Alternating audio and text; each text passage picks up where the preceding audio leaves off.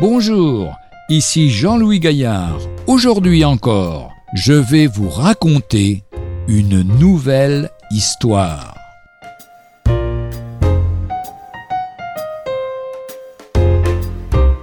Lutte.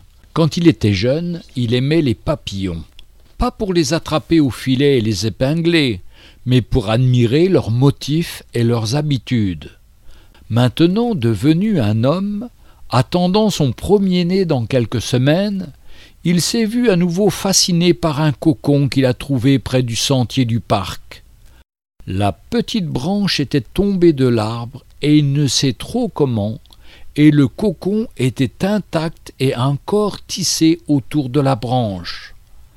Comme il avait vu sa mère le faire, il a eu soin de le protéger en l'enveloppant dans son mouchoir pour le transporter à la maison. Le cocon a ainsi trouvé une maison temporaire dans un large bocal à conserve avec des trous dans le couvercle. Il a placé le bocal au-dessus du foyer pour qu'on puisse le voir facilement et pour le protéger contre le chat curieux qui prendrait plaisir à se renvoyer le cocon soyeux d'une patte à l'autre. Puis l'homme s'est mis à l'observer. L'intérêt de sa femme n'a duré qu'un moment, mais lui, il examinait l'enveloppe soyeuse. Presque insensiblement, pour commencer, le cocon a bougé. Il l'a observé de plus près, et le cocon n'a pas tardé à trembler d'activité. Rien d'autre ne s'est produit. Le cocon est resté fermement attaché à la branche, et il n'y avait aucun signe d'aile. Finalement, les tremblements étaient si intenses que l'homme a pensé que le papillon mourait à force de lutter.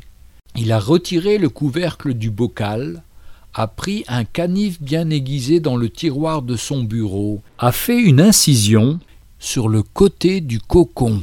Presque immédiatement, une aile est apparue, et puis l'autre. Le papillon était libre. Il semblait jouir de sa liberté et marchait sur le bord du bocal et sur le bord du foyer. Mais il ne volait pas.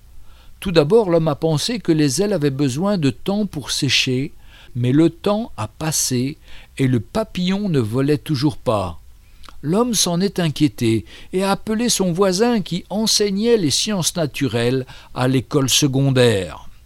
Il a raconté à son voisin qu'il avait trouvé le cocon, qu'il l'avait placé dans un bocal à conserve, et les tremblements terribles lorsque le papillon luttait pour sortir. Lorsqu'il a décrit qu'il avait pratiqué une fine incision dans le cocon, le professeur l'a arrêté. Ah, c'est pour cela. Vous voyez, la lutte est ce qui donne la force au papillon pour voler. Il en va de même pour nous. Ce sont les luttes dans la vie qui fortifient le plus notre foi. Retrouvez un jour une histoire sur www.365histoire.com.